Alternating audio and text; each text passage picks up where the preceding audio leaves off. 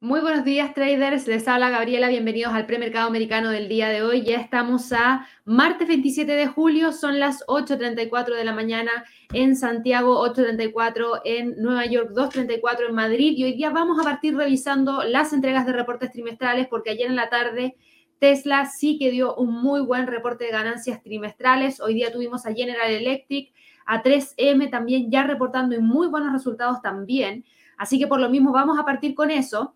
Luego vamos a revisar lo que se viene para la tarde con el cierre de la bolsa en Estados Unidos y también hablando un poquito acerca de todo este sentimiento bajista que hay dentro de las bolsas en general, porque tenemos buenos reportes de ganancias trimestrales, pero la bolsa está cayendo no solamente en Estados Unidos, sino que cae en Asia, cae en Europa, cae en Estados Unidos también, así que obviamente eso hay que revisarlo, por supuesto que sí. Así que vamos a partir hoy día viendo muy, muy eh, de inmediato la información relacionada a el tema de Tesla. ¿Por qué? Porque Tesla nos entregó su reporte durante la jornada de trading del día de ayer. Yo creo que muchos de ustedes se unieron junto a Javier para poder revisar, obviamente, toda la información relacionada a Tesla. Y la verdad es que teníamos harta información. ¿Por qué?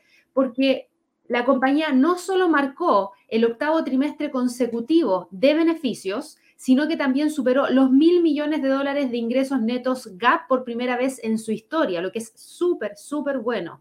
La verdad es que produjo 206.421 vehículos en el segundo trimestre, que eso es 151% más en términos interanuales, y entregó 201.304 vehículos, lo que significa más de 121%.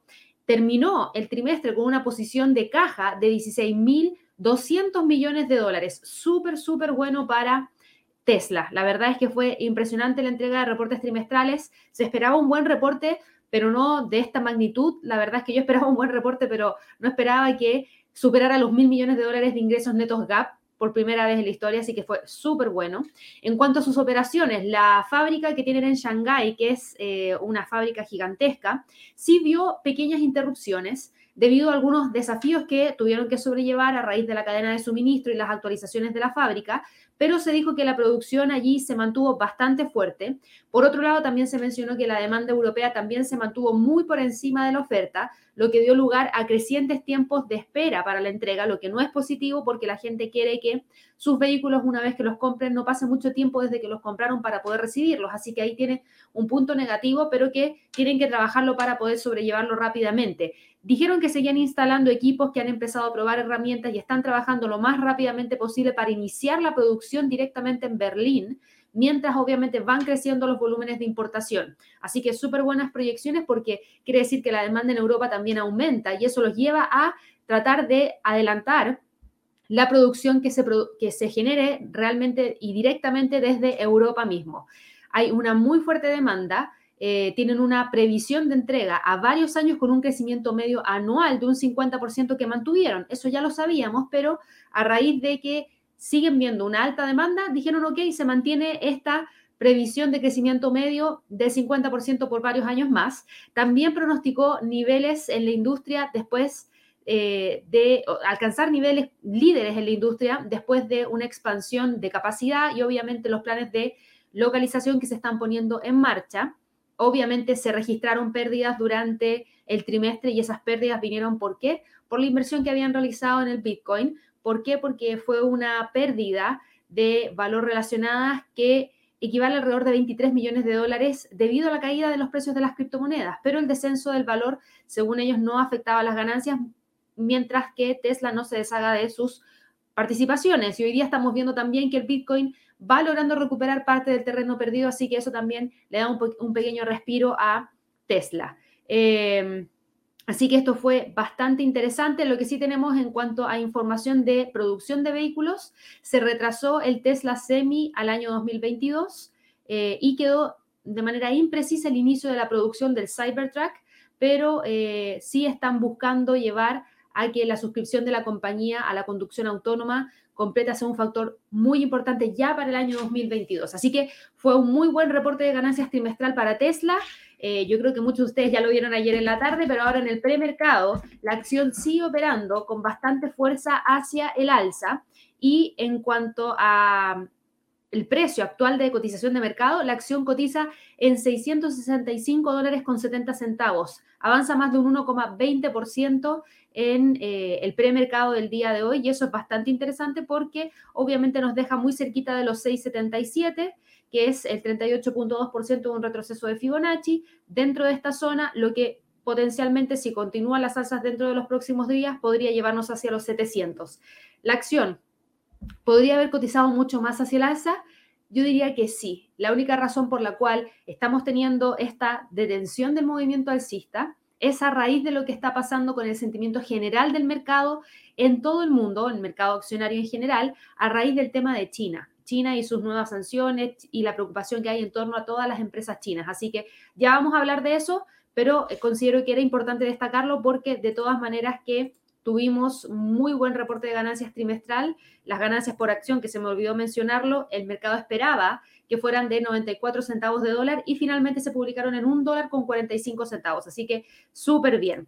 En cuanto a General Electric, que también me han preguntado mucho por esa compañía en los últimos días, General Electric nos entregó el siguiente reporte de ganancias trimestrales. General Electric elevó, esto es positivo porque General Electric elevó su previsión de flujo de caja libre para el año, ya que espera que la recuperación del mercado de la aviación impulse la demanda de los motores a reacción y las piezas de repuesto de esta compañía.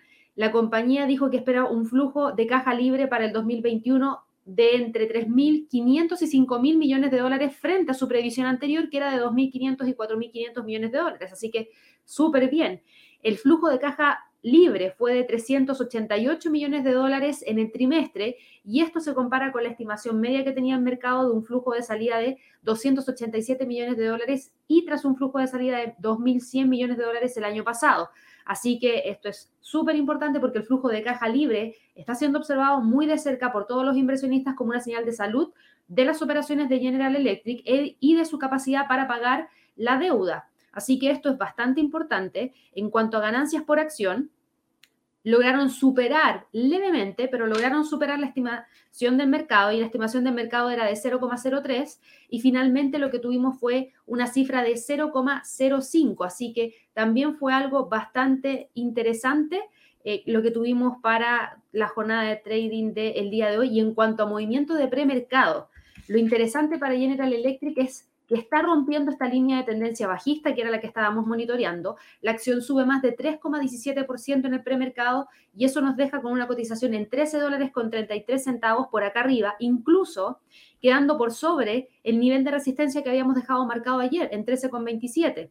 Y eso significa que el precio no solamente queda sobre la línea de tendencia bajista, sino que también queda sobre la media móvil de 50, la media móvil de 100, sobre la resistencia 1 semanal, y eso abre el camino para que pueda ir a buscar los próximos niveles. Así que en términos de retrocesos de Fibonacci, el próximo nivel de resistencia lo tiene en 13,40. Si logra romper los 13,40, ya podría despegar hacia los 13,60, 13,80 como próximo nivel más importante.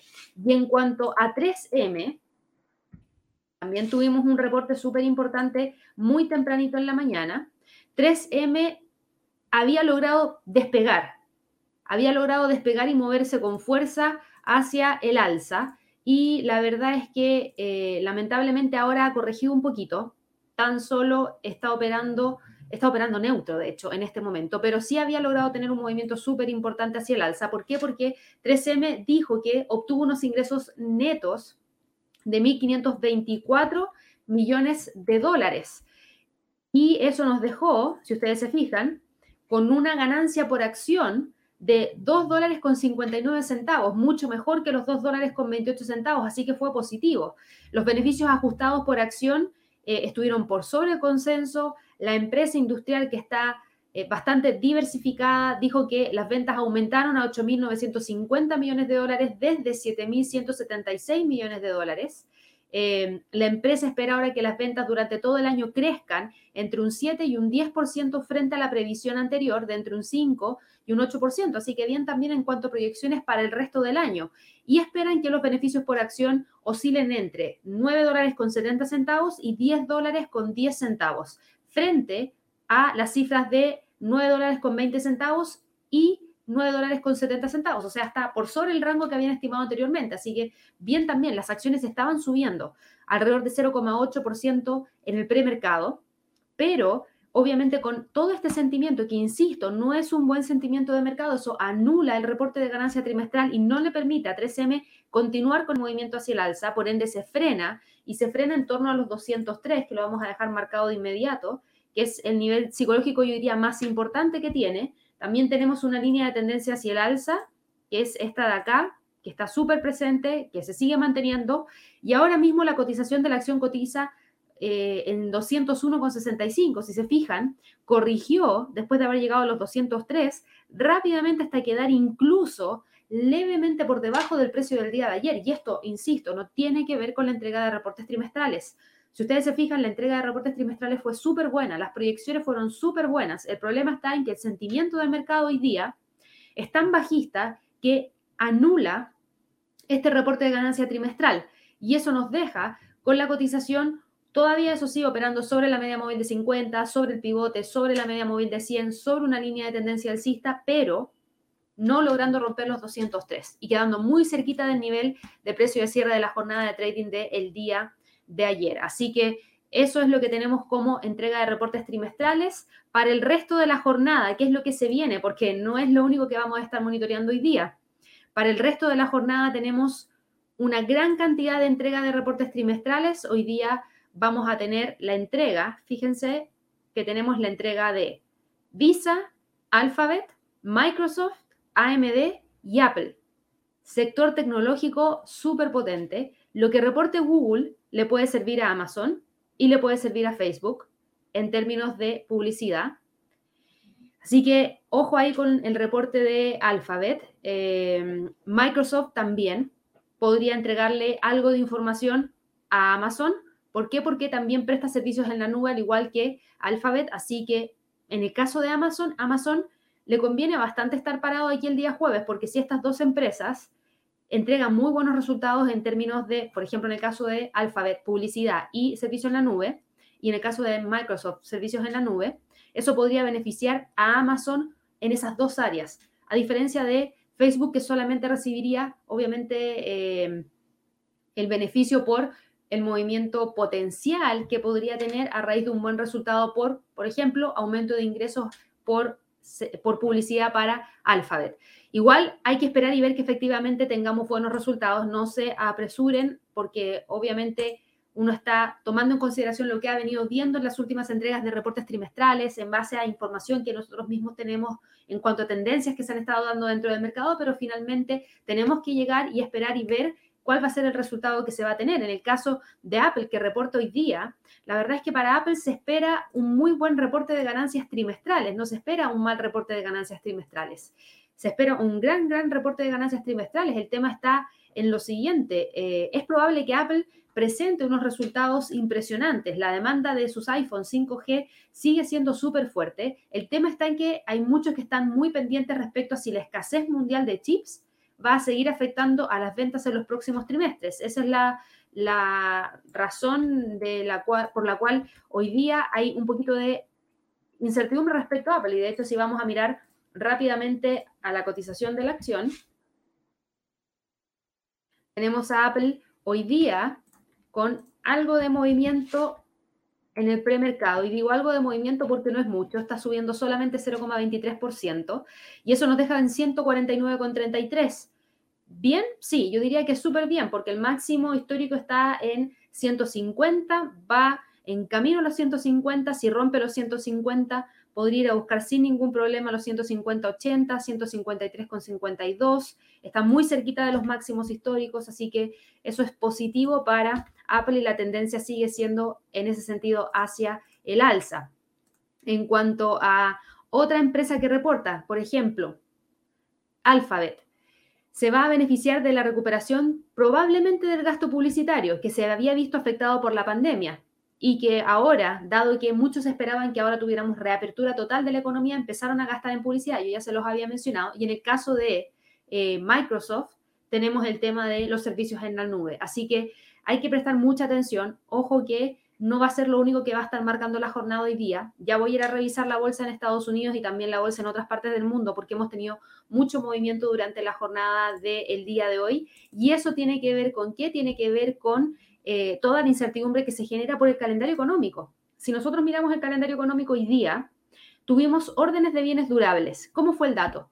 Mal dato mal dato. Entonces eso tampoco ayuda a que el sentimiento del mercado le permita a las acciones moverse hacia el alza. ¿Por qué? Porque las órdenes de bienes durables quedaron en 0,8% en términos mensuales y correspondiente al mes de junio. ¿Qué significa esto? Que cayó desde un 3,2% hacia 0,8%, mucho más que la caída que el mercado esperaba de un 2,1%. Así que eso no es positivo para Estados Unidos, es un pésimo dato, diría yo la verdad es que es pésimo. Si miramos las órdenes de bienes durables subyacentes, también cayeron de 0,5% a 0,3% sin lograr el objetivo que tenía el mercado de llegar hacia una cifra de 0,3%. Así que en ese sentido no es algo positivo, sino que por el contrario es algo negativo. Y obviamente esto no permite continuar con el movimiento hacia el alza. Así que mucho ojo también ahí. En cuanto a, vamos a ver acá, qué es lo que está pasando en la bolsa en general, miren aquí hacia Nikkei, hoy día, nuevamente con un movimiento bajista. Si miramos eh, el Hansen, también está con un movimiento bajista durante la jornada de trading del día de hoy. Y esto tiene que ver con las caídas que se han estado dando. Vamos a poner aquí el Hansen. Las caídas que se han estado dando, miren, Miren la caída de hoy día, 4,22%. Son caídas súper importantes que se han estado dando en la bolsa en China.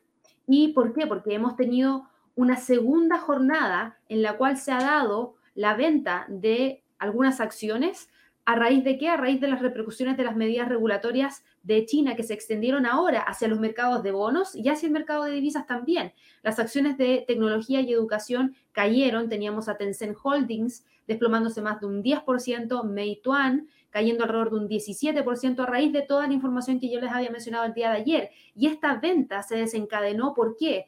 porque las autoridades publicaron durante el fin de semana nuevas regulaciones relacionadas con el sector tecnológico de la educación y los traders están también afirmando que los rumores de que los fondos estadounidenses estaban deshaciendo de los activos chinos fue lo que exacerbó el movimiento eh, y eso obviamente no ayuda. ¿Y por qué? Porque hay algunos que van a decir, ok, me quedo fuera de, eh, del sector chino, no me quiero quedar dentro de lo que está pasando en China, porque tenemos al precio muy presionado a, cualquier tipo de movimiento que se pueda generar. Así que, así que hay que tener mucho, mucho ojo con lo que está pasando con este mercado. Fíjense el movimiento bajista. Y no es lo único. ¿Por qué? Porque también tenemos otra información que tiene directa relación con qué? Con una petición proveniente desde eh, el Senado de Estados Unidos, del Congreso de Estados Unidos. ¿Por qué? Porque estamos teniendo harta información que tiene relación al tema de China en específico. ¿Por qué? Porque hoy día tuvimos declaración, eh, ayer, perdón, de eh, un alto funcionario de la Comisión de Valores de Estados Unidos y los comentarios de esta persona que era Addison Lee son los primeros de un funcionario de la SEC desde que los reguladores de China lanzaron esta enorme ciberinvestigación sobre, por ejemplo, Didi. Apenas unos días después de su salida a bolsa, que tuvo una salida a bolsa por 4.400 millones de dólares, lo que hizo que se redujera en un 25% el precio de las acciones. Y las autoridades chinas han tomado medidas súper enérgicas contra algunas empresas que cotizan en Estados Unidos y podrían exigir a las empresas que obviamente se entregue mayor información y de hecho qué es lo que están pidiendo algunos responsables políticos respecto a las empresas chinas. Les están pidiendo que las empresas chinas que vayan a salir a la bolsa revelen a los inversionistas una serie de riesgos potenciales para sus negocios a raíz de las medidas que pueda tomar China. ¿Por qué? Porque ellos salen a la bolsa proyectando un gran negocio, una gran cantidad de ingresos, pero no son capaces de informar del riesgo inminente que tienen y que podría existir en realidad, no quiere decir que sí o sí vaya a pasar, pero que podría existir si es que salen a bolsa con algún tipo de sanción que puedan recibir por parte de China, como por ejemplo el hecho de que China decidiera cerrar toda la aplicación y descarga de aplicaciones de Didi eh, en China en específico. Así que eso es algo importante también y todo esto es lo que ha estado generando los movimientos dentro de el Nikkei, dentro de la bolsa en Europa y dentro de la bolsa en Estados Unidos, porque, insisto, la bolsa en China sigue cayendo a raíz de toda esta incertidumbre que se está generando en torno a este tema. En cuanto al Standard Poor's, o en realidad sigamos con la bolsa europea, en cuanto a la bolsa europea, si nosotros miramos el calendario económico, hoy día no teníamos fundamentales para Europa, no de alto impacto. Así que prácticamente no se mueve a raíz del calendario económico, pero sí estamos viendo que nuevamente se detiene el movimiento hacia el alza y hoy día nuevamente tenemos una caída por parte de este instrumento retrocediendo 0,59% y nos deja de nuevo entre los 4.120 y 4.067, así que ahí está pegado dentro de esa zona. El DAX, por otro lado, también está con un movimiento bajista, 0,51% retrocediendo y se sigue manteniendo dentro de los mismos niveles que vimos el día de ayer, entre los 15.700, 15.501. Así que también ahí para que lo tengan presente, no hay mucha variación en ese sentido. Para el IBEX de España, el IBEX se encuentra cotizando en torno a los 8.673 puntos. Eso significa un retroceso de 0,99%. Y eso eh, nos deja con el precio pegado ahí, pegado dentro de eh, la zona que también habíamos identificado el día de ayer. Y eso es, eh, eso es la zona entre los 8.801, 8.600. Así que para que lo tengan presente. ¿Ya? Ahora, en cuanto al FTSE, el FTSE también cae hoy día. Fíjense que la volatilidad fue mucho mayor. Fue una volatilidad de alrededor de un dólar con 44 centavos. Logró retroceder de la caída y nos dejó sobre el pivote y sobre la media móvil de 100 y estando en torno a los 7000. Hoy día hay que ver si es que logra cerrar sobre los 7000, pero dada la volatilidad y dado el movimiento bajista que existe, si se mantiene, la posibilidad de que termine cerrando por debajo de los 7.000 sería mucho mayor y eso obviamente nos deja con el precio dentro de esa zona. Así que para que también ahí eh, lo, lo tengan presente. Si nos vamos ahora a mirar el mercado en Estados Unidos, tenemos al Standard Poor's cotizando en torno a los 4.417 puntos. Eso nos deja con el precio en torno a los 0,17 y 0,17% em, de movimiento bajista y nos deja ahí con eh, el instrumento cotizando dentro de esta zona. Así que mucho ojo con lo que pueda ocurrir dentro de los próximos minutos en la apertura, porque si bien estamos con un movimiento bajista hoy día, yo voy a mirar el gráfico en una hora, en una hora tienen al precio ahí. Línea de tendencia que va hacia el alza. Línea de tendencia que va hacia el alza. ¿Se mantiene la línea? Claro que se mantiene. El precio, fíjense, está cayendo 0,17%, pero si nosotros miramos la acción del precio, claro, cae 0,17% en comparación a los niveles que teníamos ayer a las 5 de la tarde, que estaban en torno a los 4.426. Pero eso no significa que estemos frente a una tendencia que va hacia la baja o que vaya a, eh, a corregir desde los niveles actuales. De hecho, tenemos una, dos, tres, cuatro velas que son alcistas a pesar de las órdenes de bienes durables que no fueron buenas. Entonces, ojo, porque podríamos ver quizás algún tipo de continuidad si es que logra calmarse el mercado y tras la apertura continúa con el movimiento hacia el alza. Así que para que lo tengan presente también. ¿Ya? Eh, Ahora sí vamos a ver al Dow Jones. El Dow Jones está con un movimiento eh, de caída de 0,24%. Si nos vamos al gráfico diario, ¿hace sentido la caída? Yo diría que sí, se está uniendo a todo el sentimiento bajista que tuvimos durante esta jornada. Ahora, lo destacable del Dow Jones es que tenemos al precio corrigiendo después de un máximo histórico que se alcanzó durante la jornada de trading del día de ayer, cuando el precio llegó hacia los 35.191 ahora corrige y nos deja entre los 35.200 y los 34.900, que son los niveles actuales que tenemos. Y de hecho está cotizando por debajo de los 35.100. Si nos vamos al gráfico de una hora, ¿Tenemos algo similar a lo que vimos en el Standard Poor's? Yo diría que sí. En gráficos de una hora tenemos esta línea de tendencia alcista que también se mantiene. Tenemos al precio, a diferencia del Standard Poor's, ahora con una vela roja. Por ende, eso significa que se detiene un poco el movimiento hacia el alza en torno a los 35.100 pero no es una vela muy bajista, es una vela que muestra incertidumbre, que nos quedan alrededor de 32 minutos para que abra la bolsa en Estados Unidos, por ende no sería raro ver algún tipo de variación y que nos lleve nuevamente a alcanzar el máximo histórico en 35.191.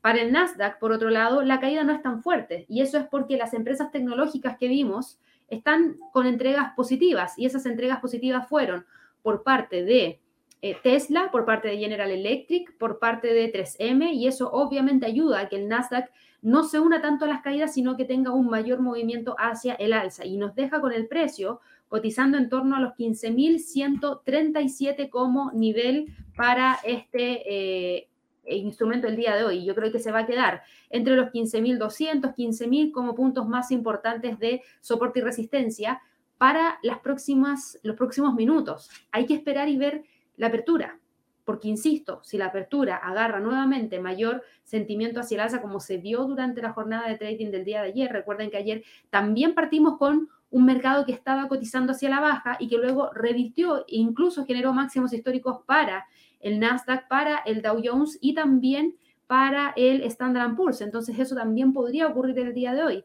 Hay que esperar y ver si es que efectivamente se da, pero en este momento estamos hablando de los 15.200, 15.000 como niveles más importantes y si llega a quebrar hacia el alza, el próximo nivel sería en 15.339. Recuerden que hoy día tenemos una gran entrega de reportes trimestrales relacionados a empresas tecnológicas y eso podría traer mucha mayor volatilidad dentro del Nasdaq. Para el mercado de divisas, ¿tuvimos movimientos? Sí. En el caso del dólar, ya está quebrando esta línea de tendencia alcista que nosotros teníamos marcada dentro del gráfico, así que eso rápidamente también nos genera la posibilidad de que ingrese a esta zona entre los 11.920 y los 11.831, que podría ser uno de los niveles que podría tratar de alcanzar. De continuar con la caída nos dejaría en torno a los 11.900, así que también prestaría mucha, mucha atención en torno a esos niveles. Para el euro dólar, el euro dólar obviamente que toma ventaja de las caídas del dólar y fíjense cómo deja la zona que veníamos monitoreando. ¿Podemos confirmar la ruptura? Yo diría que hay que esperar el cierre. ¿Por qué? Porque si vamos aquí al gráfico, fíjense que el precio está justamente respetando los 1.18,20, que era el nivel de resistencia que habíamos dejado marcado, si es que el precio lograba romper los 1.18. Si nos vamos al gráfico de una hora, ¿se ve que lo pueda romper? Miren aquí el gráfico de una hora. El precio justo está rebotando hacia la baja desde los 1.18,20. Es una vela pequeñita. Por ende, podría cerrar esta vela y desde ahí continuar con el movimiento hacia el alza. Pero para eso tenemos que esperar y ver que efectivamente se logre realizar eso. Ahora mismo estamos justo parados acá y como estamos parados acá y estamos frente a una condición de mercado en rango, ustedes tienen dos oportunidades para evaluar una entrada al mercado. Una en base a qué? En base a que desde este punto el precio no siga subiendo, sino que por el contrario corrija hacia los 1.18. Esa es una opción. Obviamente considerando los, el nivel de stop en base al máximo del día 22 de julio a las 9 de la mañana. Y otra opción es que el precio definitivamente rompa. ¿En búsqueda de qué nivel? De ese máximo. Esa es la otra opción. Y desde ahí incluso continuar hacia los 1.1850. El tema está en que estamos con esta vela, justo parados aquí, y una sola vela no nos dice mucho. Y si nos vamos al gráfico de 5 minutos, todavía no tenemos ni siquiera la formación completa de la vela de 5 minutos, por ende es muy pronto para hablar de algún tipo de corrección mayor. Lo que sí podríamos utilizar es esta línea de tendencia alcista y también podríamos utilizar este nivel de soporte que es el que ha estado manteniendo en el corto plazo. ¿Por qué? Porque si el precio es capaz de generar la ruptura de esta zona, entonces ahí recién podríamos hablar de una corrección. Si ustedes se fijan, en gráficos de 5 minutos el precio sigue buscando el rompimiento de los 1.18,20, no la corrección. Por eso es importante cuando uno tiene una idea en un gráfico de una hora, bajar a gráficos de 5 minutos para poder evaluar qué es lo que está pasando con la acción del precio en ese momento. En este momento estamos viendo una vela que no tiene un gran cuerpo alcista, pero sí tiene un cuerpo alcista y estamos viendo que el la fuerza compradora está buscando dejar al precio de cierre lo más cerca del máximo. Y si eso se da, sería algo positivo porque el precio desde ahí podría continuar en busca de los próximos máximos. Así que mucho ojo con lo que está pasando con el euro dólar. Podríamos tener algo interesante como eh, trading intradía para esta jornada. En, en, largo plazo, en general, está con un movimiento bajista por debajo de todas las medias móviles, por debajo de la línea de tendencia bajista que trae desde el 2 de junio. Así que ahí también hay que prestar un poquito de atención porque realmente tenemos al precio con un movimiento importante hacia eh, la baja, ¿ya? Para que también ahí lo tengan presente. La libra dólar, por otro lado, tenemos a la libra dólar cotizando en torno a los 1.38,22, ¿ya? Y tenemos al precio logrando ayer cerrar sobre los 1.38, pero por debajo de la línea de tendencia. Por ende, no tuvimos ruptura, no tuvimos cambio de tendencia, solamente tuvimos al precio cerrando sobre los 1.38. Y hoy día tenemos al precio ahí, metido entre los 1.38 con 32 y los 1.38. Así que también presten mucha atención a los movimientos que se están dando por parte de la libra dólar. Hoy día no teníamos fundamentales provenientes desde el Reino Unido que fueran relevantes. Nos quedan dentro de los próximos 57 minutos por conocer la confianza del consumidor de The Conference Board. Ese es un dato de alto impacto. Fíjense que el mercado espera que suba de 127.3 a 123.9, así que también vamos a estar muy atentos a ver qué es lo que se da con esa cifra. En cuanto al dólar frente al yen, el dólar frente al yen está cotizando con un movimiento bajista de menos 0,4%. Tenemos al precio retrocediendo con bastante esfuerzo hoy día y eso tiene que ver directamente con qué? Con mayor demanda de instrumentos de refugio por las caídas dentro de la bolsa en Asia, por las caídas dentro de la bolsa en Europa, por las caídas dentro de la bolsa en Estados Unidos. Eso genera mayor demanda de yen japonés como instrumento de refugio.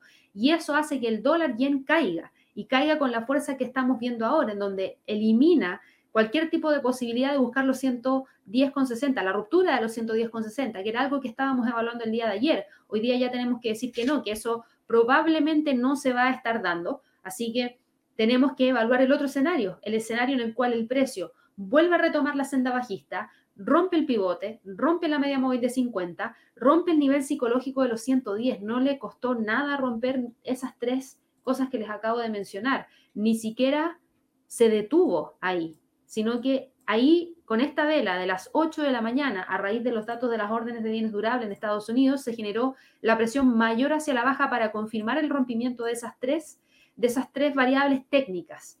Así que el precio hoy día, si continúa cayendo, podría ir a buscar un próximo nivel de soporte que lo tiene en 109,80, que es el nivel que mantiene desde el 21 de julio. Así que mucha atención porque hay mucha presión bajista por parte del dólar frente al yen. Ahora vamos a ir a la sección de, em, de criptomonedas, sección patrocinada por el broker Prime XBT, así que vamos a ir a ver de inmediato qué es lo que ha estado pasando con las criptos. El día de ayer fue un día súper bueno para todas las criptomonedas en general. El Bitcoin tuvo un gran movimiento hacia el alza. Fíjense cómo incluso llegó un máximo ayer en 40.523, pero no logró cerrar sobre los 40.000. De hecho, no fue capaz ni siquiera de cerrar sobre los 38.000, por ende fue un falso rompimiento. Lo que sí es importante de la vela del día de ayer para el Bitcoin es ver que efectivamente hay fuerza que podría gatillarse en cosa de minutos que nos lleven a mover al precio más de, en este caso, más de 5 mil dólares en un día sin ningún tipo de inconveniente. El tema está en que, claro, llegó a los 40 mil y llegó a los 40.500 y ahí algunos dijeron, ok, hago toma de ganancia de la entrada que hice probablemente acá abajo, los 29.000, suficiente para mí, salgo y después vuelvo a reingresar si es que el precio logra mantenerse. Y la verdad es que para las criptomonedas ha sido una jornada súper, súper positiva, la de ayer y la del día de hoy, porque hoy día continúan moviéndose hacia el alza. Tenemos al Bitcoin hoy día subiendo nuevamente más de un 3%. Si bien hay sentimiento de incertidumbre dentro de la bolsa en Estados Unidos, el B-Word, ese evento del de B-Word, fue un evento súper positivo que ayudó a que volviera a tenerse, eh, no fe, pero que volviera a tener más atractivo las criptomonedas en base a lo que se proyecta que podría ser el futuro de las mismas y eso obviamente que genera mayor demanda. Ya vimos hace rato que el precio había logrado quebrar la línea de tendencia bajista. Ya habíamos visto que el precio había sido capaz de romper el 50% de un retroceso de un Fibonacci en base a los máximos del 15 de junio. Incluso rompió el 61.8, por donde ahora va en búsqueda de los 38.678 el último nivel de Fibonacci que le queda de corto plazo. Si llega a cerrar sobre ese nivel, entonces ya estamos viendo que el precio rápidamente podría buscar los 40.000, 41.000 que fueron los máximos que tuvimos durante el 15 de junio. Algo más importante también hoy día es ver que el precio, tomando los máximos del día 14 de abril y los mínimos del día 22 de junio, se van a dar cuenta que el precio ya logró romper el primer nivel de ese Fibonacci, que estaba en 37.363 hoy día, no ayer. Ayer el precio se movió por sobre los 40.000, pero quedó incluso por debajo del 23.6% de ese Fibonacci de más largo plazo, que era el de la gran caída que hemos tenido para el Bitcoin. Por ende, hoy día es súper importante ver que realmente el precio sea capaz de cerrar sobre los 37.363 como para poder evaluar cualquier tipo de continuidad de movimiento alcista. De continuar hacia el alza, primero nos vamos a topar con los 38.678, después de eso con los 40.000, y de hecho vamos a trazar aquí de inmediato la línea, ahí está, los 40.000. De continuar con el movimiento alcista, el precio incluso podría ir a buscar los 42.067. ¿ya? Y ahí el precio podría tratar de detener el movimiento hacia el alza, porque es una resistencia sólida que mantiene desde mayo. ¿Es la única criptomoneda que ha subido? No. Si vamos a mirar aquí en la plataforma de PrimeXBT, tenemos a eh, otra que veníamos siguiendo muy de cerca, que es Ethereum, que también tuvo un movimiento súper, súper interesante hacia el alza. Y ese movimiento interesante hacia el alza se dio el día de ayer al igual que para el Bitcoin. Pero, si ustedes se fijan, el precio no fue capaz de cerrar sobre el primer nivel del retroceso de Fibonacci en 2328. A diferencia del Bitcoin, Ethereum tuvo una caída, pero fue un poquito más acotada. Entonces pudimos trazar un retroceso de Fibonacci desde los máximos del 12 de mayo a los mínimos del 22 de junio y el precio se ha quedado pegado ahí dentro de esta zona.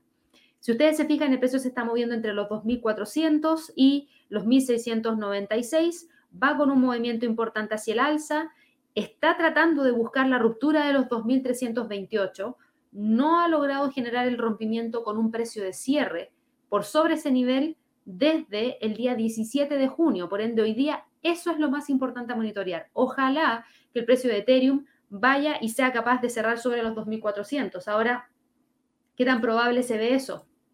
Vámonos al gráfico de una hora, porque esto nos va a permitir saber qué tan probable se ve. Y ahora mismo, si ustedes se fijan, el precio tuvo un gran movimiento alcista, pero se ha detenido en torno a los 2.320. Aquí es donde tenemos que ver que el precio sea capaz, primero, de no dar el brazo a torcer por debajo de los 2.300, sino que ojalá que se mantenga sobre los 2.300 a pesar de esta vela bajista.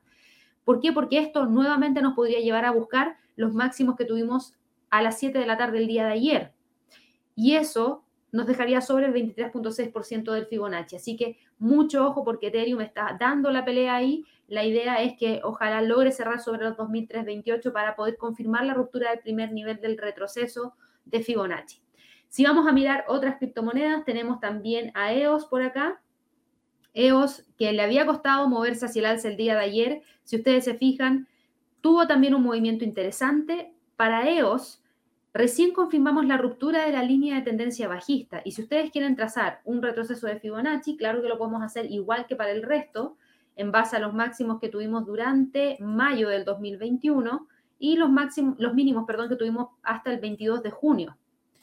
Y el primer nivel de retroceso de Fibonacci recién está en 5,86 y estamos súper alejados de esa zona. Para que el precio llegue a ese nivel, vamos a tener que ver que el precio se mueva por lo menos más de un 56,48%, lo que es bastante. En el corto plazo probablemente no se alcance. El precio quizás termina dentro de esta zona, entre los 4,50 y los 3,60. ¿Tiene tendencia hacia la alza? Sí, pero es muy leve. Por ende, de estas tres criptomonedas, yo diría que EOS es la menos interesante en este momento porque en términos de condiciones técnicas está muy alejado de alcanzar niveles que nos permitan ver algún quiebre que prolongue el movimiento hacia el alza que pueda tener eventualmente este instrumento. Y en cuanto al Litecoin, Litecoin está cotizando en torno a los 133,54. Si ustedes se fijan, obviamente está muy alejado de lo que es el movimiento del Bitcoin y el movimiento de Ethereum y está muy alejado también todavía del primer nivel del retroceso de Fibonacci. Pero si yo comparo esto con el movimiento que estamos viendo con EOS, entre EOS y Litecoin, Litecoin tiene un mayor potencial. ¿Por qué? Porque el precio ya había logrado quebrar la línea de tendencia bajista mucho antes que lo hizo EOS. Y por otro lado, lleva una, dos, tres, cuatro, cinco, seis, siete jornadas de trading consecutivas operando hacia el alza. Por ende, hay un sentimiento mayor de recuperación por parte de esta criptomoneda. En este momento respeta los 140 como nivel más importante y desde ahí podría incluso ir a buscar los 150. La idea es continuar con el movimiento y si es que el precio logra posicionarse sobre los 160, ahí sí que existe una mayor posibilidad de que el precio vaya a buscar como próximo nivel los 178,19. Pero para que logre hacer eso, tiene que tratar de llegar hacia la zona eh, superior y esa zona superior eh, obviamente nos gatillaría cualquier tipo de continuidad del alza. De lo contrario, el precio estaría detenido dentro de estos niveles entre los 150 y los 105 dólares por Litecoin. Aprovecho de comentarles que en esta sección eh, viene patrocinada por el broker PrimeXBT, que hoy en día está generando un concurso para quienes no conocen al broker, a la plataforma de trading de PrimeXBT, cuenta con más de 50 activos, pueden operar distintos instrumentos es una plataforma de trading que ha tenido varios premios ya que ha recibido, tienen más de 12 proveedores de liquidez que son integrados y la verdad es que si quieren conocer más acerca de este, esta plataforma de trading, en la descripción de nuestro video van a encontrar un enlace directo para que puedan solicitar una cuenta y también un enlace directo para poder unirse al grupo de Telegram que tiene PrimeXBT, donde ustedes pueden realizar todas las preguntas que tengan respecto a la plataforma de trading y las condiciones operativas para que así también puedan estar evaluando a eh, esta plataforma de trading. Y también les quería comentar que estamos hablando de un sorteo de 20 mil dólares de eh, PrimeXBT. Son solamente 400 participantes que van a obtener cada uno 50 dólares en BTC de crédito para realizar trading. En nuestro Twitter de inversiones y trading van a encontrar toda la información, van a encontrar eh, cómo unirse a este sorteo, cuáles son los detalles de las condiciones con las cuales se va a realizar el sorteo y obviamente van a tener que registrarse y obtener una cuenta ahí para poder participar. Así que los dejamos súper invitados para que puedan ver esa información y obviamente ya con esto finaliza esta sección patrocinada de PrimeXBT para poder hablar un poco más acerca de las criptomonedas. Así que voy a retomar ahora con eh, el mercado de materias primas y el mercado de materias primas nos dice que hoy día tenemos un sentimiento bajista por parte del petróleo. Hoy día en la tarde tenemos la publicación de las... Eh, ah, no, hoy día en la tarde, sí, acá está. Ya me parecía raro no encontrarla. Reservas semanales de crudo de apia a las 4.30 horas de Nueva York. Un dato súper importante que podría generar volatilidad dentro del precio del WTI. Fíjense que ayer se recuperó. Recuerden que esto viene muy unido con el sentimiento que hay dentro de la bolsa. Si la bolsa está bajista, por lo general suele estar bajista también el WTI. Y si la bolsa está alcista, suele también estar alcista el WTI. Ayer en la mañana teníamos al petróleo WTI cayendo al igual que la bolsa, luego la bolsa se recupera y también se recupera el WTI y terminó cerrando finalmente ayer en 72,16 y hoy día nuevamente está retrocediendo 0,40%, pero no ha logrado salir de la zona que nosotros tenemos marcada acá. Y esa zona que tenemos marcada acá es esta. La vamos a dejar marcadita porque yo ya la tenía en mi mente, pero quizás visualmente no estaba, entre los 72,62 y los 71. Esos son los niveles que está manteniendo en este momento se mantiene por debajo de la línea de tendencia bajista y solamente un quiebre sobre los 72,62 podría ponerle fin a ese sentimiento bajista.